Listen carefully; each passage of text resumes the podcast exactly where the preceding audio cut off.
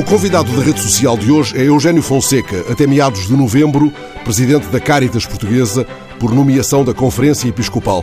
Obrigado por ter vindo à rede social. Foram 20 anos de muita exigência, numa vida quase inteiramente dedicada ao trabalho social. Qual foi, Eugênio Fonseca, o momento mais duro que viveu enquanto presidente da Caritas? Olha, efetivamente, eu tenho duas etapas. Não foram 20 anos, foram 30. Com a Caritas de Setúbal, Setúbal sim. Né? Uh, e aí tive momentos muito duros.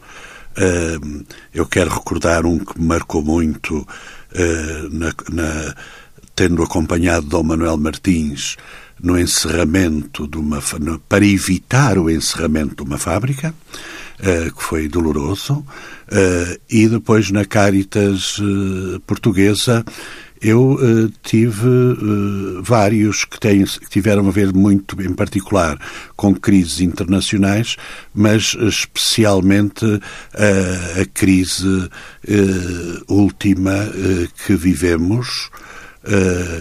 última, porque estamos noutra. Não? A da Troika, refere à da Troika. A da Troika, onde tive contacto com dramas de vida eh, que marcam sempre e formatam até a nossa própria personalidade. Hum. Poucos dias antes da sua substituição, eh, foi a Belém falar com o Presidente da República. Foi, tanto quanto lemos e ouvimos, foi pedir um plano nacional contra o empobrecimento. Por alguma razão usou esta palavra, empobrecimento, e não a palavra pobreza. É. Uh, sabe que uh, está em curso a, a realização de um, de um programa de combate à pobreza. Eu acho que, que é bom, uh, há algo a fazer, mas eu gostaria de, que, que se tivesse ido mais longe. E fiz saber isso até quem de direito no governo, não só o Sr. Presidente da República, porque eu julgo que se deveria ter feito, já que não foi possível, e pessoalmente nunca percebi bem porquê, uh, colocar no programa uh, de resiliência e recuperação a dimensão mais profundamente, a dimensão social, que se tivesse ao mesmo tempo e de forma complementar, não paralela, mas complementar, um plano de intervenção social. Eh, porque eh, não se trata só de eh, fazer com que aqueles que infelizmente já caíram na pobreza saiam dela. É preciso que neste país se encontrem mecanismos sólidos para que as pessoas não caiam com tanta facilidade como é costume, e estou-me a referir à classe média, uh, nos braços da pobreza. Pegando e... até numa metáfora dos tempos de agora, que não sejam contagiados por, esse, por essa desgraça. Exato, portanto, e isso é, é com, acontece com muita facilidade porque temos uma classe média muito frágil. frágil, muito fragilizada, e, portanto, quando eu falo contra o empobrecimento, é numa dinâmica das pessoas que estão sempre entre a, a linha da pobreza, que é muito terno, porque uh, 60% da mediana do, do rendimento na, uh, nacional é o que conta, mas quem tiver nos 59% já não é, e quem tiver nos 60% já é, e estamos a falar de fronteiras hum, muito... Muito tenos. Muito, muito ternos, exatamente. Portanto, uh, como eu gostava que este uh, plano de combate, que este programa, não é um plano, este programa de combate à pobreza, fosse mais de erradicação da pobreza. Porque temos que ser exigentes neste campo, porque estamos a falar de uma realidade que é possível erradicar a Até pobreza. já houve quem estabelecesse datas de concretização. Sim, exato. E, portanto, e é possível. É possível a erradicação da pobreza porque não é por uma questão de falta de meios, é muitas vezes por, vontade, por falta de coragem política para hum, uh, fazer com que isso aconteça. Hum, que resposta encontrou em Belém e noutras instâncias da decisão política? Já aqui mais Sa ou menos Sabe, tenho receio de responder a essa pergunta num tempo, mas a não sei, esta, esta nossa conversa pode ser que já ultrapasse uh, o, o, ato eleitoral. Estamos, estamos a gravar a em plena campanha, mas a conversa irá para o ar ah, após então, as eleições. Estou mais tranquilo. é, encontrei grande receptividade. Sempre quero, quero dizer que as minhas conversas com o Sr. Presidente da República relativamente à questão social foram frequentes. Uh, uh, a sua preocupação era uma preocupação muito objetiva. As suas saídas à rua não tinham a ver, apenas a ver com o marketing uh, de uma marca presidencial que estava ligada à ternura, como aos era, afetos, aos afetos, é? mas era um, era um homem foi um homem, e portanto neste momento não sei se continuará a ser, eh, os portugueses é que vão dizê-lo, eh, muito eh, preocupado sempre com as questões da pobreza e muitas vezes me impelia a que uh, redobrasse o combate uh, o, e a, a, intervenção pública para que trazer para a ribalta uh, as preocupações que também eram as suas. Ao falar com os jornalistas nesse dia em Belém, o senhor chamou a atenção para os problemas mais agudos que os jovens vão enfrentar agora com a Covid, em terceira vaga. Com a Covid, é ainda mais difícil para os jovens portugueses e para os jovens em geral libertarem-se deste cruel espartilho do desemprego, da precariedade? Não, não é com a Covid, é com a crise que, uh, económica e financeira que, a COVID que da, hum. da Covid. Um, nós, nós, nós vamos estar uh, numa crise nunca vista pior que a, que terminou em 2012, 2013, eh, porque vamos ter aqui condicionantes fortes. Eu acho que a recuperação económica vai ser mais lenta, até pelas condições que, que, que a, a, a, população ativa uh, vai ter que, uh, afetada pela Covid, al, algumas marcas vão sendo deixadas. Eh, portanto, é preciso que, que haja uma recuperação rápida dos déficits agora demonstrados pelo Serviço Nacional de Saúde. É preciso uma recuperação rápida relativamente aos déficits que se deixaram na educação com estas intermitências eh, no acesso aos ensinos presenciais ou, ou não, que sabemos que são metodologias pedagógicas diferenciadas e que também perturbam eh, a capacidade de aprendizagem. E eu aqui tenho esta preocupação muito particular, não é única, dos jovens adultos. Uh, que já estavam empregados ao perder um rendimento uh, ou perderam parte do rendimento. Alguns já coabitavam uh, uh, na perspectiva de, de gerarem uma nova família e tiveram que recuar porque só a renda da casa não deixou de haver rendimento para a suportar. Outros voltaram à casa dos pais. Claro. A, a regressaram à casa dos pais. Aquilo que nos dizem é que tudo o que surgir vai estar muito condicionado pelas novas tecnologias e as novas tecnologias, sendo importantes para o aumento da produtividade, têm um, uma situação adversa que é precisarem de menos mão de obra humana. Hum. Falou recentemente da iniciativa que a Caritas lançou uh, com as cooperativas agrícolas uh, e com as caixas de crédito agrícolas para ajuda às famílias mais carenciadas. Continua a acompanhar essa iniciativa ou desligou-se pelo facto de já não ser presidente da Caritas? Sim, já não estou por dentro uhum. do, do, do, eh, do, percurso, mas ao investir nessa parceria, que é um, é um sinal da minha própria convicção que tem faltado um pouco ao, povo português, que é esta capacidade de se associar. Eu acho que devíamos voltar, em algumas situações, e estou-me a referir às empresas familiares, às, às, pequenas e médias empresas, que a gente sabe que em circunstâncias até de competitividade têm muitas limitações e é na congregação dos esforços que cada um realiza e nas potencialidades de cada um e por aí pode, pode ir o momento cooperativo uh, e era preciso revitalizá-lo, assim como o mutualismo. Mas não há muita cultura do associativismo em Portugal? Não, eu acho que uma das grandes, um dos grandes problemas da nossa produtividade é o individualismo empresarial para além também da pouca formação que os empresários têm. Hum. Eu custa-me que às vezes que se coloque eh, estas baixas de produtividade apenas nos trabalhadores e depois ficamos perplexos quando eles vão para fora e são considerados das melhores mãos de obra. Eh, pois, é mesmo paradoxal, é incrível. Sim. E, portanto, quer dizer que uh, esta falta de produtividade não tem só a ver com limitações de, de, de, trabalhadores, mas tem a ver também com a falta de preparação de muitos empresários. Hum. O senhor fez parte da Comissão Nacional do Rendimento Social de Inserção. Como é que reagiu aos ataques que esta medida eh, sofreu por parte de setores populistas eu acho, campanha? Eu, eu, acho que nunca foi uma medida bem explicada. Sim. Nunca foi bem explicada. Eu acho que. Uh, não, desde o início eu fiz sempre parte da comissão até à sua extinção. Eu acho que, por exemplo, agora ninguém, se, ninguém fala disso, porque a Comissão era, era um ponto de aferição da própria medida e isso uh, deixou de existir. Uh, e hoje, é, hoje não conseguimos saber, pelo menos mensalmente, como se sabia, quantos são os beneficiários, quantos saíram da medida, porque é que saíram, porque não é verdade que só por desleixo do próprio sistema é que há pessoas que possam estar a receber indevidamente eh, este tipo de rendimento, porque há uma contrapartida sempre exigida, exceto para crianças, idosos e doentes crónicos. Uh, agora, ela nunca foi explicada, nunca foi mostradas as boas práticas.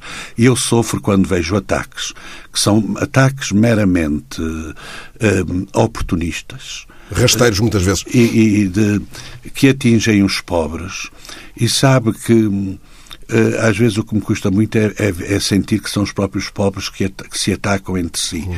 Porque eu costumo dizer, se há uma vitória do, do modelo capitalista foi pôr os pobres contra os pobres. Pois, é, talvez é a grande vitória. É, porque essa, essa, é um pouco irrecuperável. Não é? E depois temos uma coisa que eu aprendi aprendi, quer dizer, tomei maior consciência um dia numa em França, uh, num café, num domingo de manhã, quando estava no intervalo de uma sessão de trabalho, vi um grupo de portugueses numa mesa, perguntei-lhes isso mesmo, porque é que eles eram tão bons trabalhadores no estrangeiro e, e, e, e eram feitas tantas críticas à sua pouca produtividade em Portugal. E eles disseram-me, sabem que aqui todos uh, temos que nos unir num único objetivo. E em Portugal, muitas vezes, há um fator que paralisa a relação entre, entre nós, que é aquilo que se chama a inveja. Hum, e, e, e, temos esta lógica de que não é a galinha da vizinha é melhor que a minha, eu preciso mais do que o outro, em vez de uh, nos unirmos e percebermos. E até porque há outra razão olhemos para a vida nacional e quem tem lesado o erário público não são os beneficiários do rendimento. Seguramente não. É licenciado em Ciências Religiosas pela Faculdade de Teologia da Universidade Católica. Foi a fé, Eugênio Fonseca, que o levou a escolher essa formação académica? Uh, foi para o, maior, para o maior esclarecimento e trouxe-me. Houve duas coisas que me trouxeram um esclarecimento entre a diferença de ser católico e a diferença de ser cristão. Porque há uma não, diferença, claro. Há uma, eh, não, não há católico, não, não, pode, não se pode ser católico sem ser cristão, pode ser cristão sem ser católico. Claro. O catolicismo não esgota o cristianismo. E houve duas dimensões. A primeira foi, sem dúvida, o meu encontro com o Dom Manuel Martins. As vidas que se cruzaram e que me despertaram para a realidade do outro, porque aquilo que acabei de dizer, eu fui protagonista dessa, dessa maneira de estar. Eu nasci numa família pobre. Hum, com, eh, tive alguns uh, uh, constrangimentos de bem-estar. Uh, não me recordo de passar fome, mas talvez os meus pais tivessem passado para que eu e o meu irmão não, não passássemos por isso. Mas eu, depois de, de, me formar e depois do meu irmão, que, que até foi o primeiro licenciado do bairro, eu achava que os pobres eram pobres porque queriam e fizessem como os meus pais fizeram, passassem dificuldades. Para, e, e foi Dom Manuel Martins que me ajudou a perceber a sociologia uh, da pobreza e, e, depois isso fez-me aumentar uh, a necessidade de procurar aprofundar as razões da fé que eu tinha que era mais religiosa do que propriamente convicção de, de seguimento da pessoa de Jesus Cristo. Sim. Faz agora um ano, Jânio Fonseca, em cerimónia no Salão Nobre da Câmara de Setúbal, enfim, a sua cidade, a cidade onde vive ainda e, e que o condecorou com medalha de honra. Onde espera morrer. E onde espera morrer. É bonito isso. Lançou o livro Testemunho de Duas Vidas Compartilhadas, no qual partilha justamente episódios vividos com Dom Manuel Martins ao longo de mais de 40 anos de amizade e de colaboração com esse bispo a quem chamou pai espiritual. Como é que conheceu Dom Manuel Martins? Eu conheci porque ele foi nomeado para bispo de Setúbal. Eu digo no livro uma coisa que geralmente faz-se, põe muito ênfase na manifestação contra a sua nomeação e a sua ida para Setúbal à porta da Sé Catedral com uh, uh, o impulso daqueles que eram de esquerda e de extrema esquerda. Mas antes de haver essa oposição, houve uma oposição dentro da própria uh, igreja, igreja uh, lá de Setúbal. Nós não queríamos um bispo, nós queríamos um bispo do que era uma pessoa que já lá estava. Também era uma pessoa extraordinária que veio a ser depois bispo de Coimbra, uh, João Alves. e, portanto, nós que andávamos a, a, a definir o perfil do bispo ficámos com uma desilusão tremenda quando soubemos da nomeação desse bispo. E, como eu conto no livro, o primeiro encontro foi um encontro à noite, uh, numa das ruas uh, do, do bairro abaixo do, do bairro onde eu vivia, uh, que me encaminhava para a igreja onde uh, organizava a catequese e vejo o bispo e como para, para mim o bispo era uma pessoa um, que estava lá muito distante, um príncipe, é? E vejo o bispo andar inacessível, inacessível uhum. vejo o bispo andar com outro padre que ele trouxe consigo nas ruas e a, e a ler a, a topomínia para conhecer os nomes da cidade. Eu até passei por trás. Ele devia ter apercebido que eu, que eu me estava a escapar. E foi ele que me chamou e disse: Ó oh, rapaz, o que é que estás aqui a fazer a estas horas da noite? Hum. Fiquei muito admirado Sim. com isso. E depois, passado algum tempo, fui convidado para ir trabalhar para a organização da Cúria, que estava a ser uh, formada no âmbito uh, do ensino das escolas, porque comecei logo a lecionar, e, e na, na juventude e foi daí que começou a nossa relação. Mas a proximidade maior foi quando ele, eh, por surpresa da minha parte, me convidou para ficar para estar na Caritas Diocesana. E é engraçado, o argumento que eu utilizei foi eu não percebo nada disso, porque realmente eu não estava motivado para os pobres. Não, eu não, não, não estava. Eu estava mais para aquilo que era a dimensão ritual do, do catolicismo. Mas ele passou por cima desse argumento porque ele, às tantas isso, essa fragilidade era a sua força. Estava não, é, é o que sem... ele disse foi é por não perceberes nada é que eu quero que, eu que quero... Hum? O que é estranho, porque a nossa lógica é que acusamos muitas vezes as pessoas que vão para lugares e não percebem nada.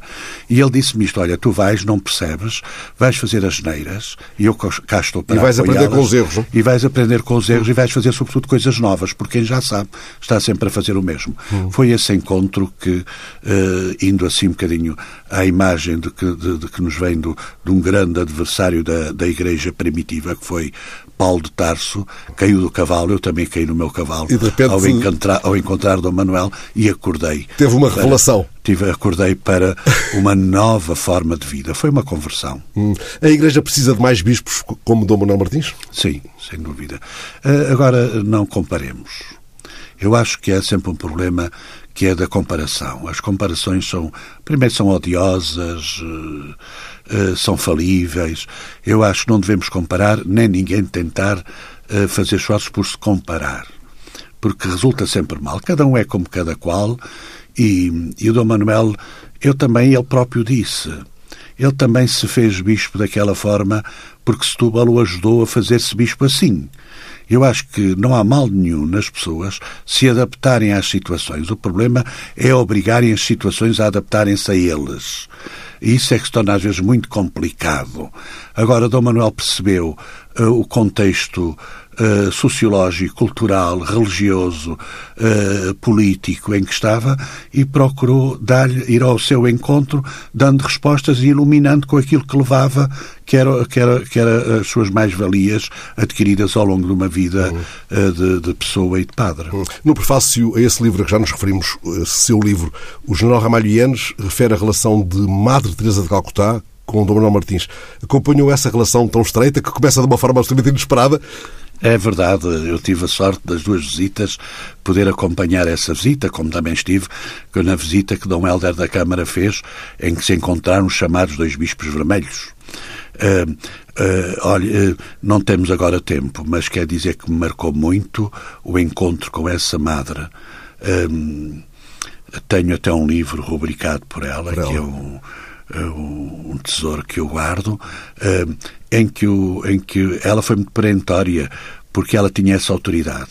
O bispo não queria muito cá as irmãs. Escreveu-lhe uma carta justamente pedindo. É e, mas depois não tinha sítio para as pôr e pô-las num andar uh, normal.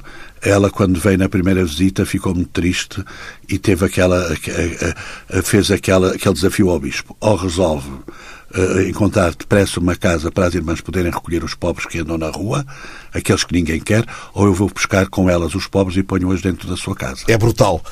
É, e só uma, só uma, uma pessoa com autoridade da Madre Teresa Calcutá, que era uma autoridade do fazer e não apenas da prédica, podia dizer isso a um bispo. Dom Manuel Martins tem um nome no Largo de Setúbal. A cidade mantém viva, de algum modo, a memória deste Bispo dos Pobres? Olha, tem. E, e, e com uma coisa que foi feita agora pela Câmara Municipal, que eu acho, daquilo que eu conheço, foi a coisa melhor, a, a, estátua mais bem feita. É uma estátua extraordinária, num lugar extraordinário. Eh, mais que o Largo. O Largo é significativo porque está junto ao Centro Social, que tem também o seu nome, num bairro pobre, portanto tem todo. Mas há, outras, há outros lugares que evocam também a memória do Manuel. Mas aquela que agora mais me encheu a alma foi a que a estátua que a Câmara erigeu, mesmo em frente à Sé, com um, bispo de mãos abertas, a dizer: Vinde, continua a acolher-vos, esta é a vossa casa, sabendo os pobres que os braços abertos eram primeiro para eles. Hum. Alguma vez viu o seu Vitória de Setúbal ao lado do Manuel Martins? Uh, o Dom Manuel Martins tinha como clube da sua meninice, da sua infância, o Boa Vista. Hum. mas tinha no seu coração Vitória de Setúbal. E, e exibia sempre no seu fato era das poucas, dos poucos pinos que eu via. Sim. Era o, o, o, emblema do Vitória de Setúbal. Ele usava o emblema do Vitória de Setúbal? Usava o emblema do Vitória de Setúbal. Eu penso que era dos poucos pinos que eu via no na sua lapela. Ele era um amante de Vitória de Setúbal e mesmo já no Porto me telefonava para discutir o resultado do, do, do, do relato que tinha ouvido em, ca, em, casa do, de qualquer jogo do Vitória. Isso significa que foram juntos ao Bom Fim algumas vezes? Uh, nunca tivemos uh, essa oportunidade, uh, porque sabe que a vida do Bispo faz-se muito ao domingo e ao sábado. Sim, é certo. E geralmente os jogos eram sempre assim. Certo. Mas o, o, o, o, Dom Manuel nunca faltou a comemorações ou em datas ou ele próprio ia, ou os dirigentes do Vitória iam ao seu encontro. Uhum. Ele tinha uma paixão pelo, uh, por, por, o verde e branco de riscas verticais. Verticais, o que o deixa, imagino, muito contente, porque o senhor é um grande adepto do Vitória de Setúbal. Sim, sou um grande adepto. Sofre muito Estou com o clube? momento a sofrer muito pela situação em que o Vitória se encontra. Eu que, nunca, eu que sempre disse que nunca faria parte de órgãos sociais de clubes de futebol, porque as minhas causas uh, prioritárias são outras e são, e continuam a ser, mas nesta tentativa derradeira de salvarmos o Vitória da situação, aceitei até integrar o Conselho Vitoriano. Eh, fez parte de um grupo de católicos que decidiu entregar aos membros do governo e, e aos deputados, a todos os deputados, um exemplar da encíclica Fratelli Tutti, do Papa Francisco. Foi até, segundo creio, um dos principais impulsionadores desta iniciativa. O que é que pretendeu com esse gesto? Olha, eu tive, fui, fui eu que tive essa ideia, e tive porque, uh, num grupo de reflexão uh, que, em que estou com políticos que já, já saíram da vida política ativa e com académicos refletimos frequentemente a situação social e económica do país. E quando saiu a Fratelli Tutti, eles, que não, na maioria, da grande parte deles, não todos, não têm prática religiosa nem, nem confessam nenhuma religião, uh, me fizeram referências uh, muito positivas à carta encíclica do Papa Francisco. E até um, com muita graça, me disse que nós não devíamos ficar muito satisfeitos deles, ateus, não gostarem tanto deste Papa. e ao contrário, pessoas como eu só temos que ficar felizes pelos ateus gostarem do Papa, porque o Papa uh, não está para encher a barriga daqueles que já a têm cheia, mas daqueles de, de dar novidade daquilo que é o cerne do cristianismo. E, e, a ideia não foi. Uh, porque os, os, deputados não os pudessem comprar se não tivessem interesse nisso, não é? Não é? Estamos a falar de, uma, de um livro que custa 5 euros. É, foi um ato simbólico para mostrarmos ao país de que, que aquela carta encíclica interessava a todos, uh, refere temas que, é, que são do interesse de todos e, e, portanto, um desafio à sociedade portuguesa para se interessar e, particularmente, à Igreja para não acontecer como acontece sempre este tipo de documentos, que muitas vezes se adquirem, quando se adquirem, e ficam na, nas prateleiras. Uhum. Infelizmente, ainda não conseguimos entregar ao Governo, só conseguimos entregar aos, aos deputados. Uh, receio que acho que já era tempo de podermos ter feito isso, senão vamos ter que, se calhar, que enviar pelo correio, o que não era isso que gostaríamos de fazer, até pelos encargos eh, financeiros que isso acarreta. Claro. Nessa encíclica, o Papa condena o regresso dos populismos uh, e o recrudescimento do racismo e do discurso de ódio. Como é que tem acompanhado estes afloramentos na sociedade portuguesa e a expressão ainda que minoritária na vida política em Portugal? É um regresso nítido uh, uh, a vivências medievais, uh, é, é uma contradição negativa dos direitos humanos. É realmente um retrocesso cultural e também é uma falta de mundivisão muito grande. Não, não tenhamos ilusões.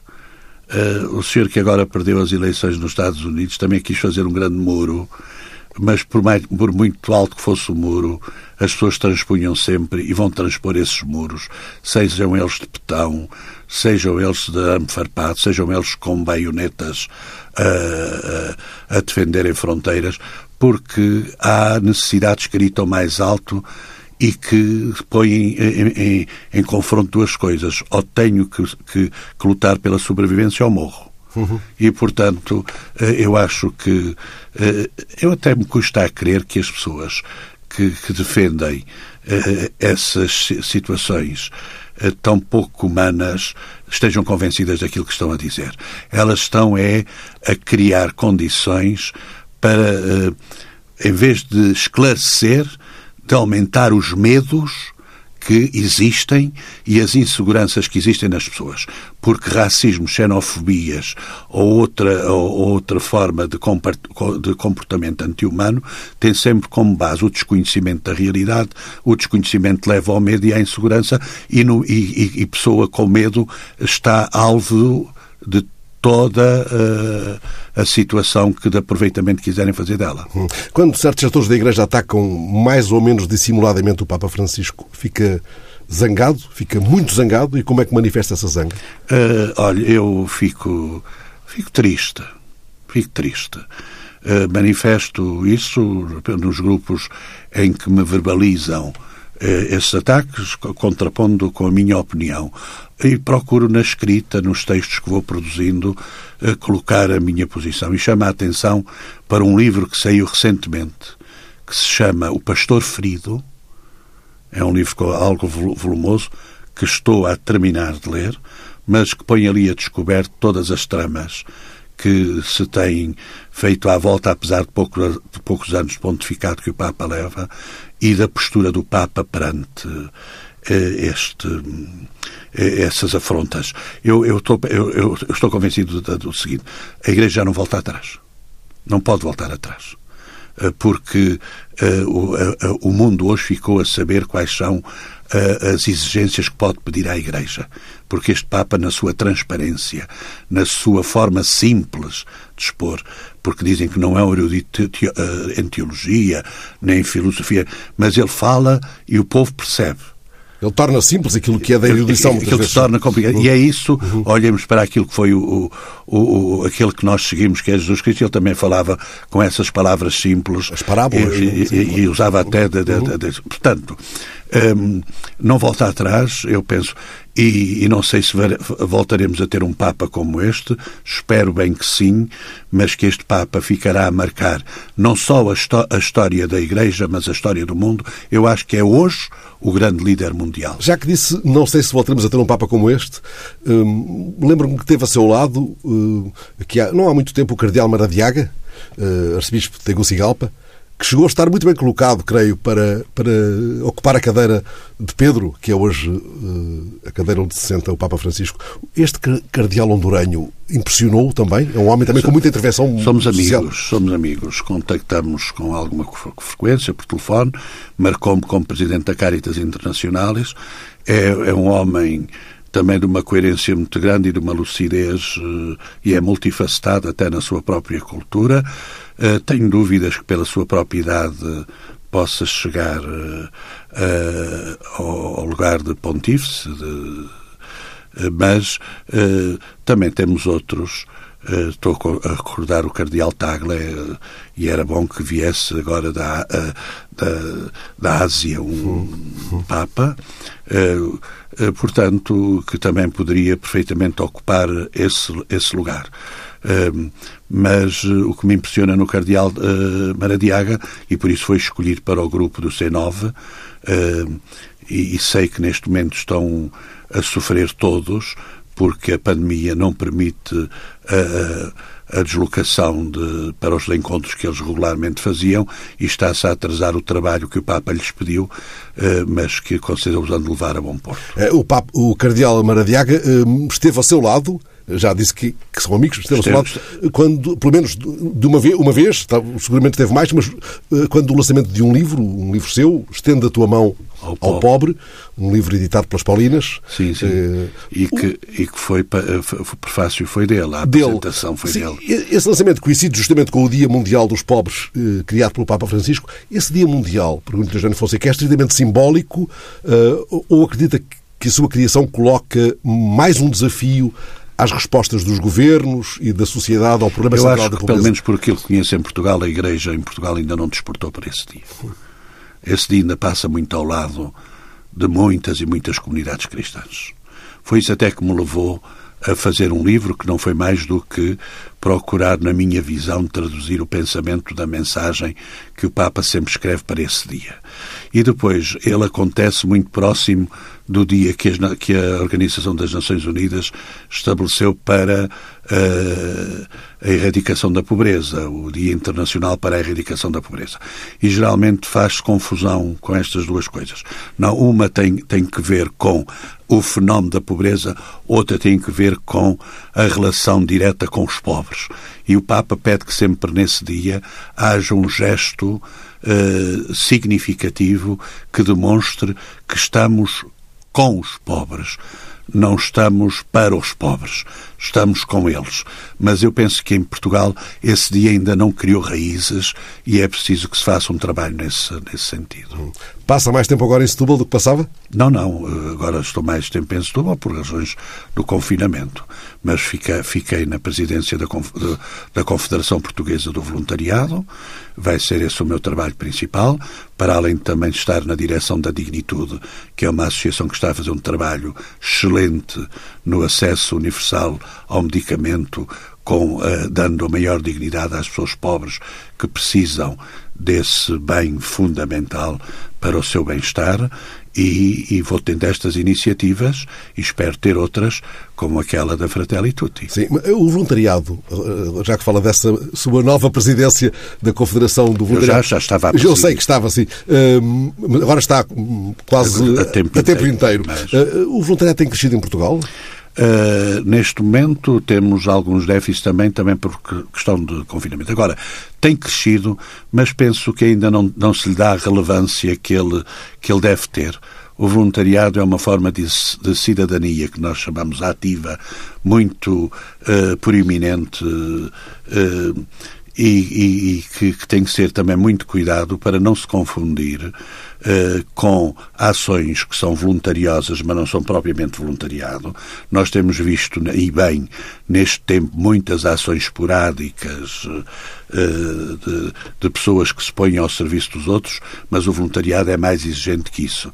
E até o voluntariado tem como condição não ter qualquer contrapartida de ordem material e exige formação. E nós gostaríamos, na Confederação do Voluntariado, que, que conseguir, conseguir que o país dê essa importância que o voluntariado tem. Eu não gosto muito de abordar por este lado, mas até para o PIB Uh, da, nacional. Uh, gostaria que se conhecessem as boas práticas do voluntariado e que fosse algo que ficasse entranhado na vida dos cidadãos, porque, como muitos dizem, não basta pagar impostos. Temos que, na linha da subsidiariedade e da democracia participativa, darmos o nosso contributo. Fazer um pouco mais do que pagar impostos para, para aliviar a consciência, muitas vezes. Uh... Não é para aliviar a consciência, às vezes há pessoas que até ficam com má consciência dos impostos que pagam sim. por causa da utilização que se faz deles. Mas ah, isso é outra, sim, essa é outra, é conversa, conversa, dava para outra meia hora. Faz-me ali o José Guerreiro Sinal que já pisámos a, a nossa meia hora. Queria puxá-lo para Setúbal no fim de conversa. Já vi que não vai tanto a Setúbal, a sua cidade amada, como gostaria, porventura. Uh, quando acabar o confinamento, aonde é que levam os seus amigos a comer uma boa sardinhada? Lá em Setúbal? Bem, eu não posso fazer eh, muita publicidade, muita publicidade até porque tenho pessoas de família ligadas a essa, essa área, mas em Setúbal, em todo o lugar se come boa sardinha. Eh, e eu gosto muito das tascas, porque geralmente até, não só das tascas, mas da, daquelas em que aqueles que são hoje empresários foram pescadores. E como meu pai foi pescador, eu aprecio muito uh, e temos bons restaurantes onde estão filhos de pescadores ou estão os próprios pescadores a geri-los. Há quanto tempo não vai à Rábida? Uh, já há algum tempo, seguramente há mais de um ano. Mas é também o seu refúgio para um dia destes, a sua Serra Mãe? Costuma ser até para, para pensar as coisas mais importantes. Nós temos esse ex-libris, que já devia ter sido uh, com, no movimento a que pertenci e, e continua a envolver-me, ser uh, reconhecido como Património Mundial pela Unesco. O senhor é um homem mergulhado no seu tempo, é mais da ação de contemplação, mas se fosse da contemplação seria um arrábido? Uh, seria, mas olha que ninguém pode ter a ação se não for também na contemplação. Como mesmo a própria contemplação uh, exige a ação. Porque quando a contemplação não pode ser apenas vista no olhar uh, muitas vezes embebecido e distante de quem contempla, mas eu tenho visto na minha ação, tenho feito muita contemplação na relação com a pessoa do pobre, que me tem criado raízes de interioridade muito fortes que me fazem até uh, uh, não adormecer e continuar em contemplação. Eugênio Fonseca, gostei muito de ter aqui na rede social, obrigado. porque é justamente com conversas assim, olhos nos olhos, que alargamos e enriquecemos a rede social. Muito obrigado, obrigado eu pela oportunidade.